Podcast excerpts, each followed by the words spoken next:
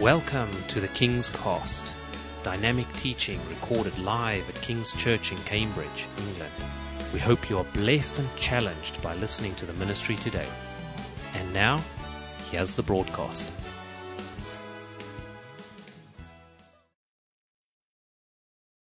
¿Qué haría usted si usted supiera que Jesús va a venir a tu casa a visitarte? ¿Irías? ¿Limpiarías la casa? ¿Organizarías todo? ¿Le prepararías una cena espectacular? ¿No es cierto? Yo lo haría. ¿Por qué no? Sería algo fantástico.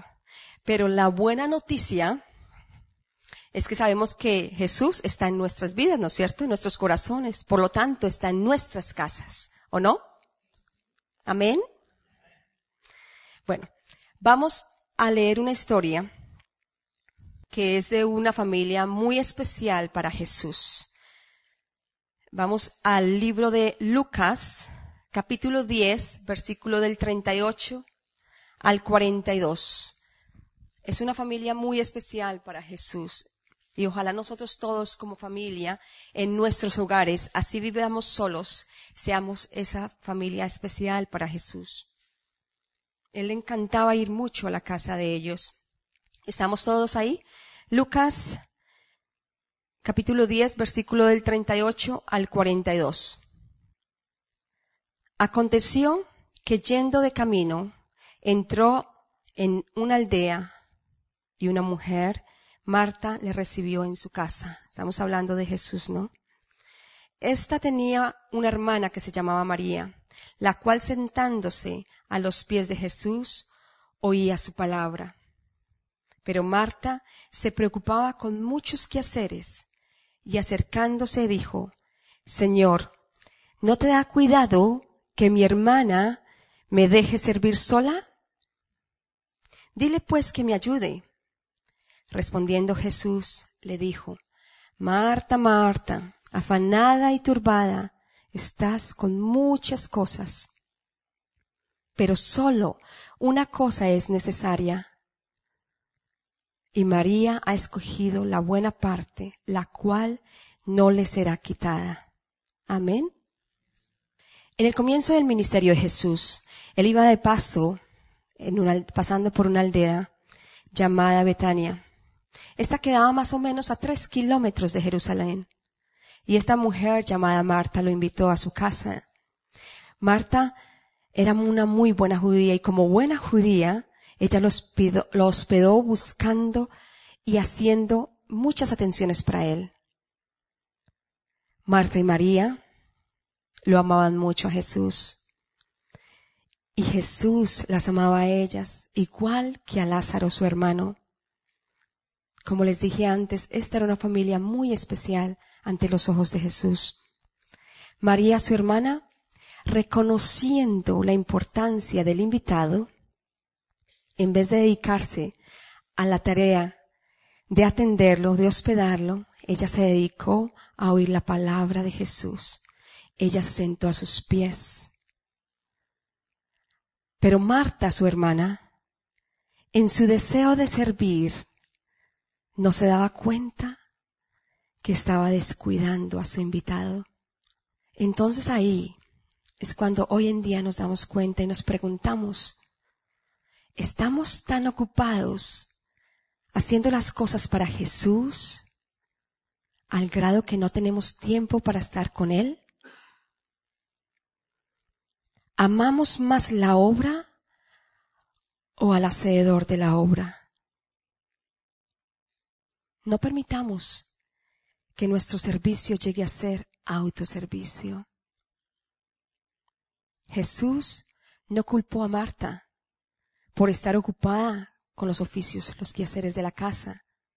Él solamente le estaba diciendo a ella que pusiera prioridades. Amén.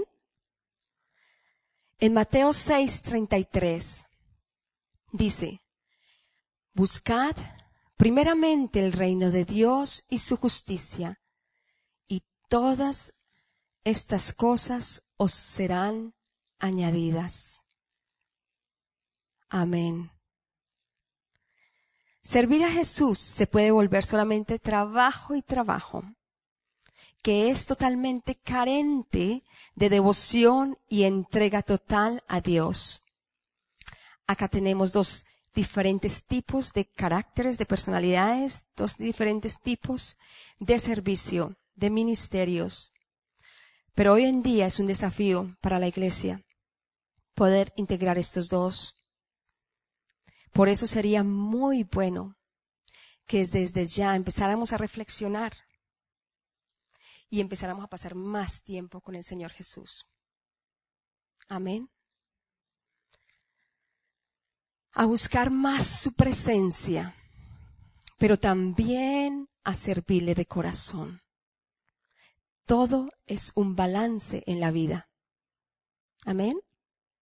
En los últimos días de Jesús, antes de fallecer, antes de morir en Jerusalén, vemos otra escena muy parecida a la de anterior. Él fue otra vez a la casa de Marta y María a cenar. Fue hospedado allí, en Betania. Y vamos a leer otra historia donde dice Juan, capítulo 12, versículo del 1 al 8. María unge a Jesús.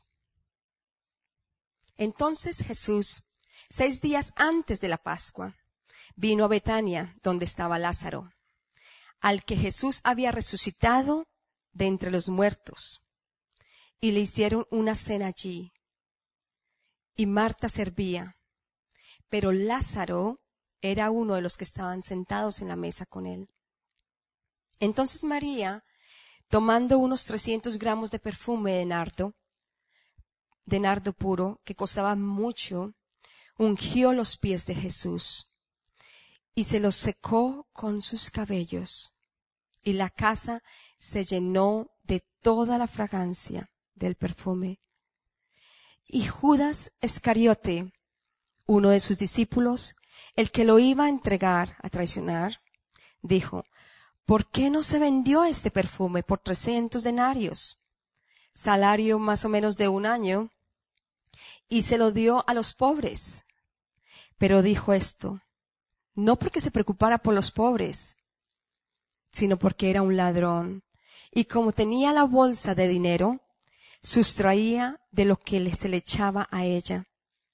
Entonces Jesús dijo, déjala, para que no lo guarde para el día de mi sepultura, porque a los pobres siempre los tendrán con ustedes, pero a mí no siempre me tendrán. Amén. Seis días antes de la última Pascua, Marta y María le hicieron una cena, otra cena linda a Jesús. Y allí estaba Lázaro con su hermano, que era su hermano con él. Pero podemos ver que esta vez Marta y María habían aprendido a ubicarse en, su lugar, cada una en su ministerio. Marta era la que le servía, pero ahora sin afán, ocupando su lugar. Esto daba lugar para que María también pudiera desarrollar su ministerio y pasar un buen tiempo con Jesús. Pero ¿por qué no hablamos más bien del perfil de Marta? Es el de una persona, ella tiene una personalidad extrovertida y predominante pragmática. Es resuelta. Pues ella es la que invita a Jesús a hospedarse en su casa. Ella es la que sale al encuentro a Jesús cuando Él viene a resucitar a Lázaro. Ella es una mujer decidida es quien enfrenta a Jesús y le reclama, ¿por qué no vino cuando Lázaro murió? Ella es una mujer activa, ve lo que falta hacer y se encarga de hacerlo sin necesidad de que se lo digan. Ella es una mujer autosuficiente, puede hacer todas las cosas por sí misma. Wow. ¿Cuántas personas hay aquí así? Yo sé que hay muchas. Yo sé que hay muchas porque lo he visto. Las Martas, la verdad, que son esenciales para la obra de Dios. Son muy importantes. Son personas que abren camino, son personas decididas, son personas que van al frente de todo y todo por Jesús. Y así yo pienso deberíamos ser nosotros, ¿no es cierto? Decididos, enfrentadores, sin temores y echados para adelante para hacer su obra, ¿no es cierto? El secreto acá está de reconocer las diferencias de personalidades y ministerios. Darnos cuenta esa libertad para que cada uno, tener esa libertad para cada, que cada uno desarrolle y poder asimilar aquello que necesitamos de los demás para poder tener un ministerio maduro en la iglesia. Pero también tener un balance en nuestras vidas, como les decía antes. Un balance con Dios. Ir todos los días a su lugar secreto. Tener un tiempo con Él. Ser un ejemplo de Dios en nuestras casas, en nuestros hogares, con nuestros compañeros, con todo el mundo. También hacer su obra. Ir Orar por personas. ¿Qué hacía Jesús? Ir, orar por personas, enseñar la palabra, ayudar a los pobres, limpiar la iglesia, ¿por qué no? Servir el café, ¿por qué no? Hay mucho que hacer para la obra de Dios, tanto en una iglesia como afuera no solamente en la iglesia. Hay mucho que hacer. Y hay muchas formas diferentes para hacer la obra del Señor. Santiago 2, versículo 26, nos dice, porque como el cuerpo sin espíritu está muerto, así también la fe sin obras está muerta. Amén. Marta comienza su servicio al Señor con las mejores intenciones. Ella lo hizo. Es la que toma la iniciativa, es la que invita y es la que sirve, ¿no es cierto? Pero miremos el perfil de María, su hermana. Ella es, tiene una personalidad introvertida y predominante, contemplativa. Es más indecisa. Cuando ella supo que Jesús venía a resucitar a Lázaro, ella se quedó en casa. Y hasta que Jesús no la mandó a llamar, ella no vino a él, a su encuentro. Ella es una mujer reflexiva. Tiene una profunda vida interior puede reconocer su necesidad interior y así sentarse a los pies de Jesús para aprender de Él. Ella es una mujer generosa. Puede gastar una fortuna para adorar a quien es digno de adoración. Pero ella no es autosuficiente. No solo no es autosuficiente, sino que los demás pueden percibir lo que ella siente y compadecerse de ella. Son dos personas totalmente diferentes, ¿no es cierto? Como todos nosotros somos diferentes. Gloria a Dios por eso. Todos somos diferentes. Pero ¿qué pasó con Marta? El, el problema de Marta comienza cuando ella ve a María en los pies de Jesús. Su corazón se turba. Pues Marta pensó que el estilo de servicio de María era inferior al de ella. Se compara. Otra vez las comparaciones, corrompiendo nuestro servicio con el Señor, ¿no es cierto? El Señor. Marta se turba y se afana y termina inquietándose por muchas cosas hasta que no puede más y le reclama a Jesús. Así hoy en día hay muchas personas que no están felices con lo que hacen los otros hermanos en Cristo y van y se quejan. Y al final lo único que logran es quedar mal. ¿Te parece bien que mi hermana me deje sola sirviendo? Decirle que me ayude, le dijo Marta a Jesús. Esta tensión pudo anular a las dos. Pudo anular sus ministerios. María no iba a desarrollar su ministerio para no poner en crisis a Marta y viceversa. ¿Por qué dejamos que nuestro corazón se turbe? Por las cosas que dicen o hacen otras personas. Vamos, hagámoslo todo para el Señor. No critiquemos, no miremos otras personas. Hagámoslo todo para el Señor y podremos vivir en paz, en tranquilidad. dediquémosle tiempo a Dios en nuestras casas, pero también haciendo su obra y yendo a los servicios. Es muy importante venir a la iglesia. No dejen de venir a la iglesia. A cada uno de sus iglesias es muy importante a escuchar la palabra de Dios. Algunos dicen, era que era el único día que tenía para hacer esto o aquello. Y Dios les dice, ¿escogiste la mejor parte? ¿Dónde están las prioridades? ¿Cuántas bendiciones no nos perdemos por no venir a la iglesia? Porque no es solamente la palabra de Dios, es lo que viene con la palabra. En Hebreos 10:25 nos dice, no dejemos de congregarnos como algunos tienen por costumbre, ¿no es cierto? La segunda parte, no dejemos de congregarnos como algunos tienen por costumbre. Les digo algo, es muy fácil dejar de ir a la iglesia, es muy fácil. Muchas excusas vamos a encontrar o a inventar.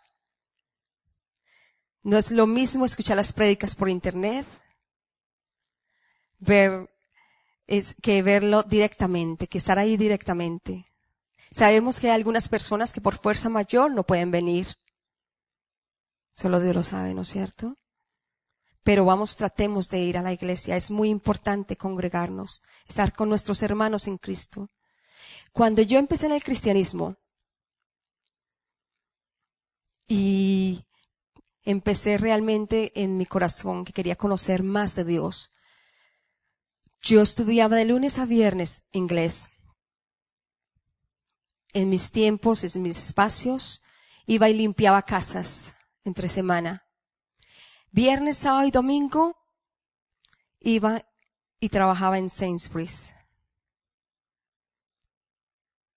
Porque como todos nosotros necesitamos cierto dinero para pagar nuestros gastos. Entonces, entre comillas, trabajaba siete días a la semana. Pero, bueno, yo realmente no quería perderme la mejor parte, ¿no es cierto?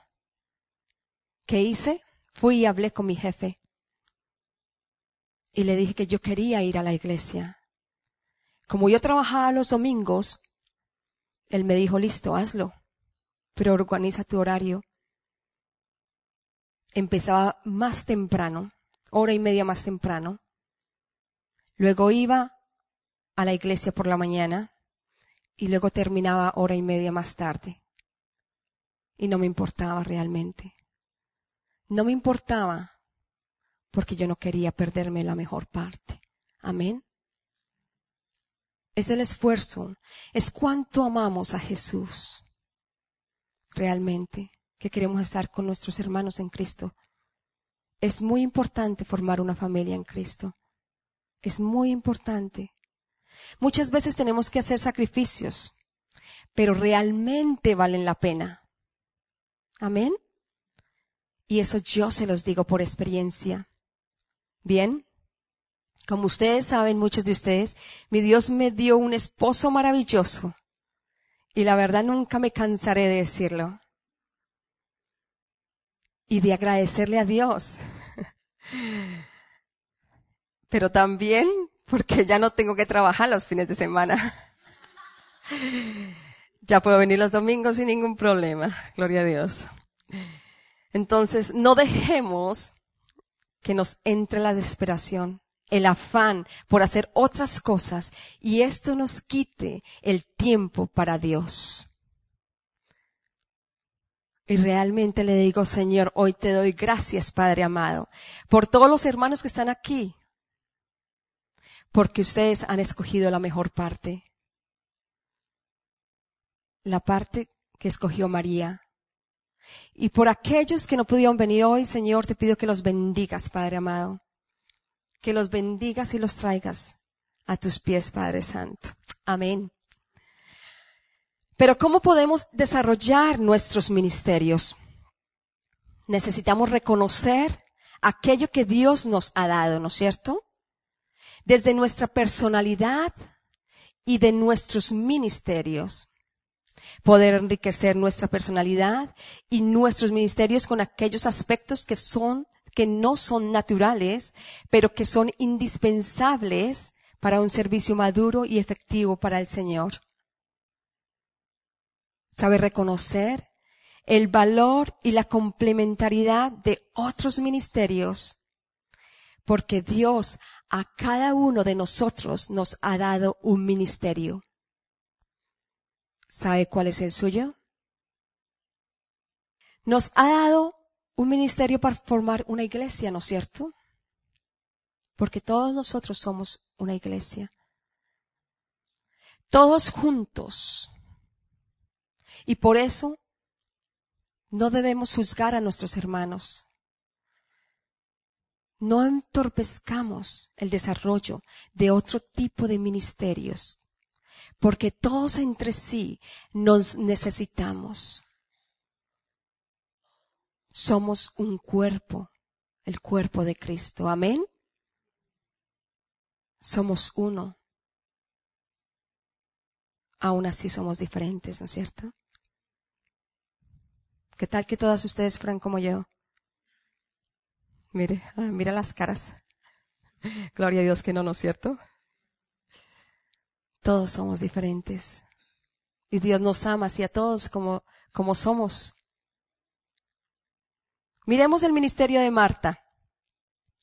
Ella aprendió tantas cosas en el camino del Señor como nosotros lo estamos haciendo. Nosotros estamos caminando con el Señor, ¿no es cierto? Y solamente llegaremos a ser perfectos cuando lleguemos a su presencia, cuando estemos allá con Él. Seremos perfectos. Pero en este camino estamos aprendiendo a ser cada vez más perfectos. Amén. Ella estaba aprendiendo en ese camino. Aprendió a reconocer esa capacidad de servicio y ese placer de servir. Saber aprovechar esa capacidad de ser una persona resuelta y confrontadora. No compararse con aquellas personas que tienden a tener una tendencia contemplativa. No turbarse ni afanarse, ni cubrir ese afán con más actividades. Aprender a ser contemplativa. Las Martas tienen que entender que lo más importante es la relación íntima con Jesús y que el servir por servir puede hacernos equivocar en cuanto a las prioridades. Amén.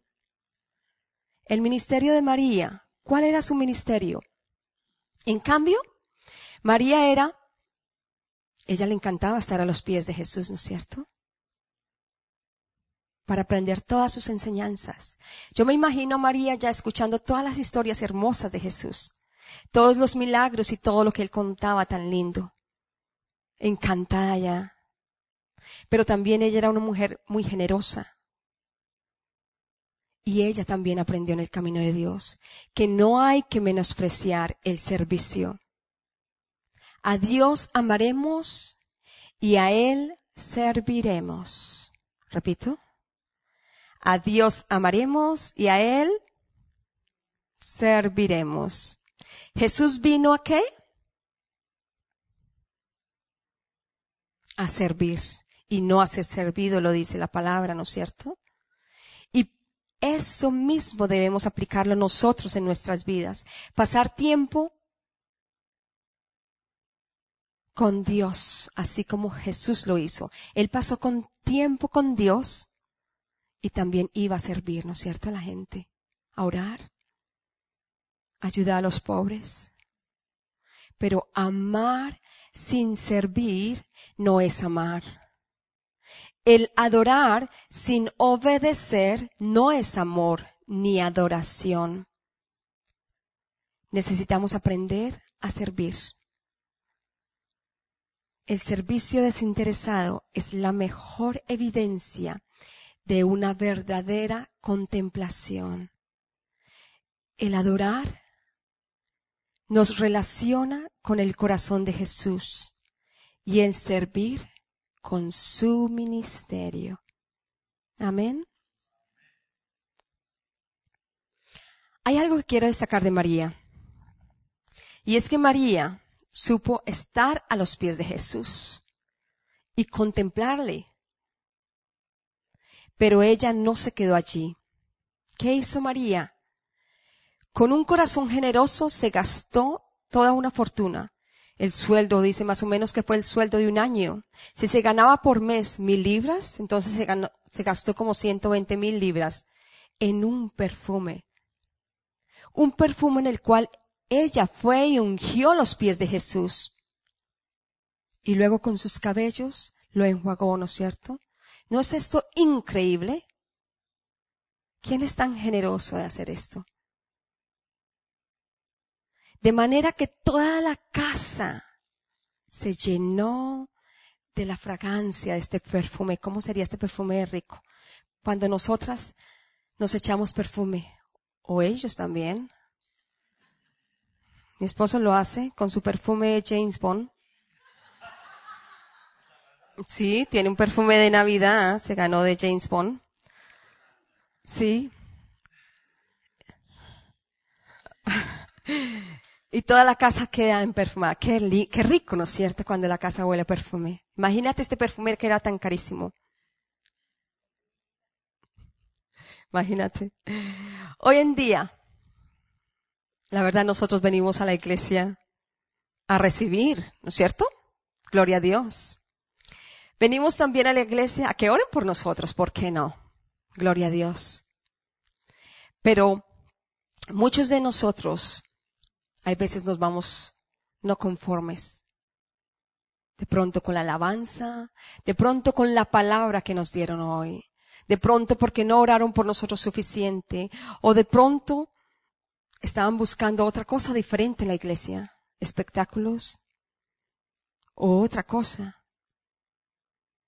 En fin, siempre va a haber alguien que no está feliz en la casa de Dios como Judas Iscariote.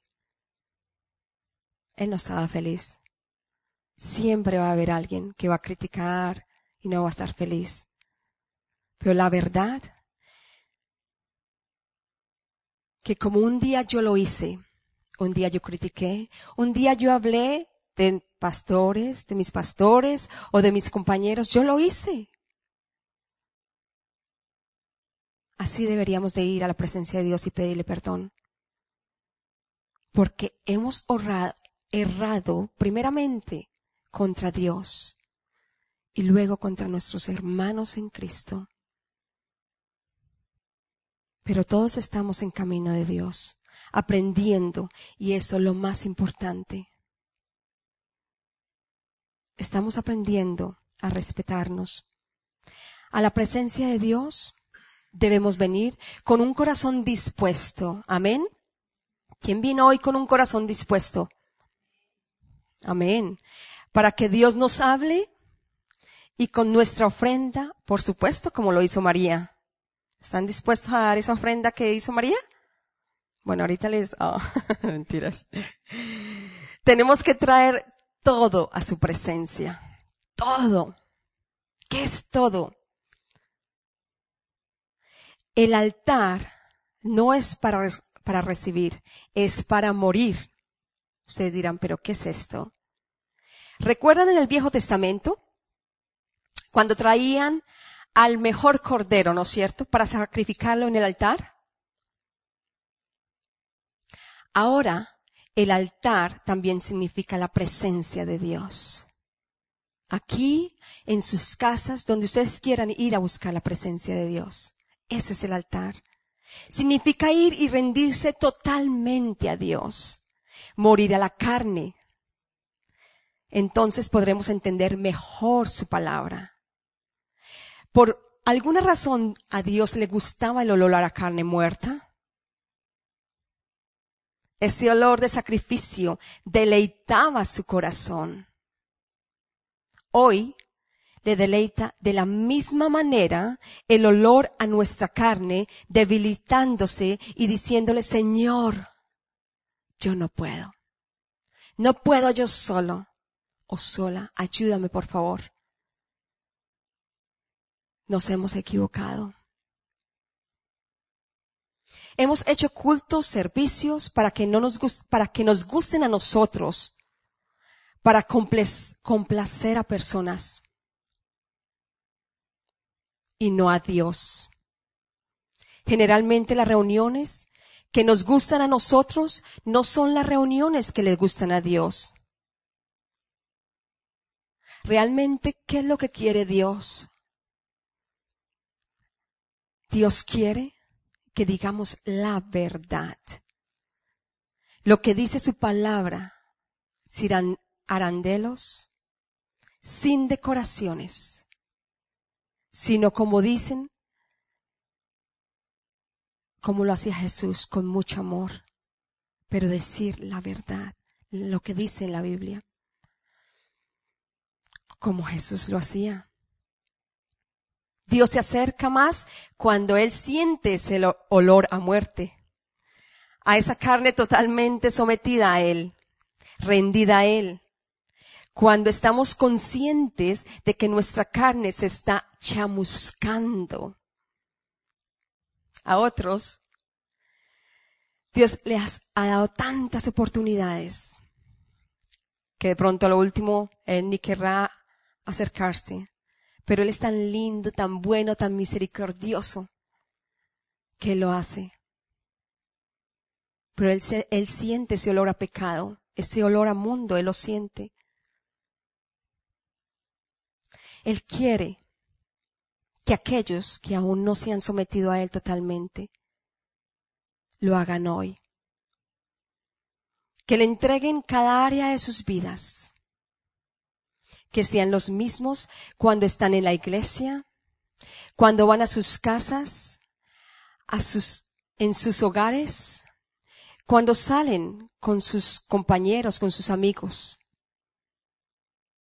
no creyentes, que no se vuelvan como ellos, que no lo nieguen con la forma de hablar, de portarse, que no lo neguemos a Él. Él está aquí hoy y quiere darnos otra oportunidad de venir a Él rendidos a sus pies. Dile, Señor, en este momento, entrégale cualquier área que no le has entregado a Él pero Él quiere que nos rindamos a Él y le entreguemos cada área de nuestras vidas. Entréguele sus esposos, sus esposas, sus hijos. Entréguele sus cosas materiales. Entréguele sus trabajos. Cada cosa que no le han entregado, dile, Señor, hoy te lo entrego. Hoy me rindo a ti. Pero hoy lo quiero hacer de corazón. Ríndete a Él. Porque Él nos ama tanto. Nos ama tanto. Realmente nosotros oramos por fuego, pero no nos ponemos en ese altar de Dios. Pongámonos en el altar, en su presencia, y pidámosle que nos consuma con su fuego. Que seamos nuevas personas desde hoy. Amén para que siempre y para siempre, desde hoy, cada día, sacrificando nuestra carne en ayunos, en oración, sirviéndole a Él y sirviéndole a los otros. dejando nuestro pasado, perdonando, sanando nuestros corazones con su palabra, entregándole todas las áreas de nuestras vidas, no solamente una parte. Cada uno tiene un perfume para venir al altar. ¿Cuántos se pusieron perfume esta mañana? ¿No tienen perfume? Oh.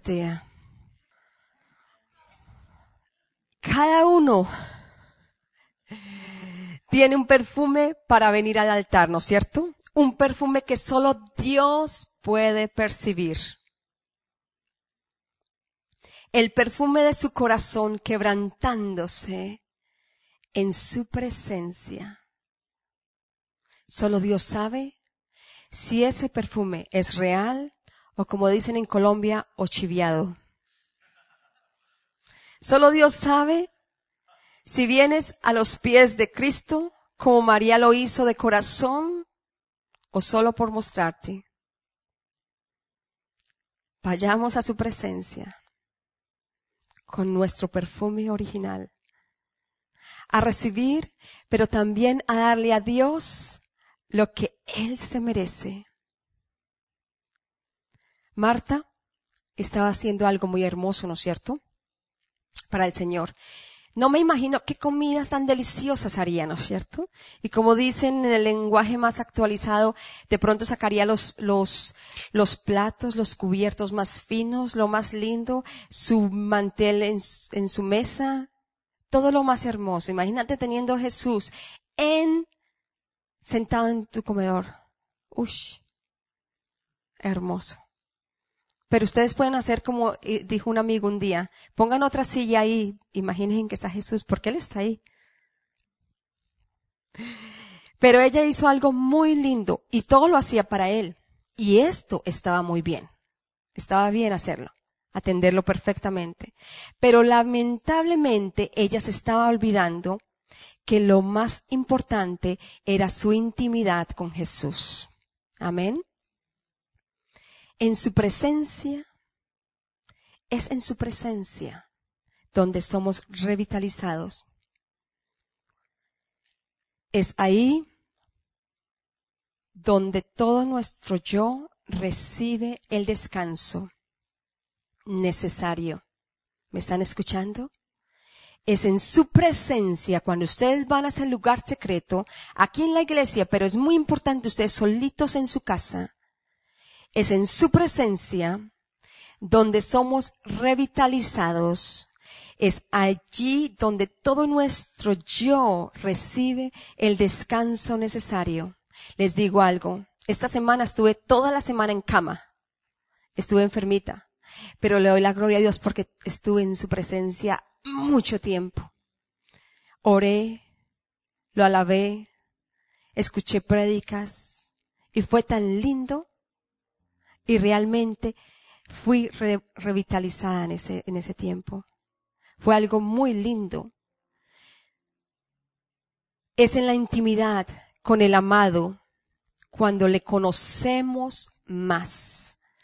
Y por lo tanto, aprendemos a amarle más. ¿Cómo le vamos a amar si no lo conocemos? Es allí donde nuestra visión se amplía es allí donde la restauración se produce a la velocidad que corresponde. Esas en sus pies, donde perdonamos al que nos hizo daño, porque hemos entendido mejor el perdón de Dios. Es en ese momento cuando nuestras lágrimas son enjuagadas. Y es en la íntima comunión con Dios, cuando nuestra gratitud a Él se expresa con mayor derramamiento de corazón. Los beneficios son invaluables e incontables. Amén. Personas comprometidas con Dios y por la obra, por su obra, Queridos hermanos, hoy les digo algo. No cedan por nada el tiempo con el Señor. De ello depende que nuestro servicio a Él sea con gozo, con grandes fuerzas y la paz necesaria. Seamos Marías primeramente, pero también seamos Martas. ¿Por qué no nos paramos y oramos? Amén.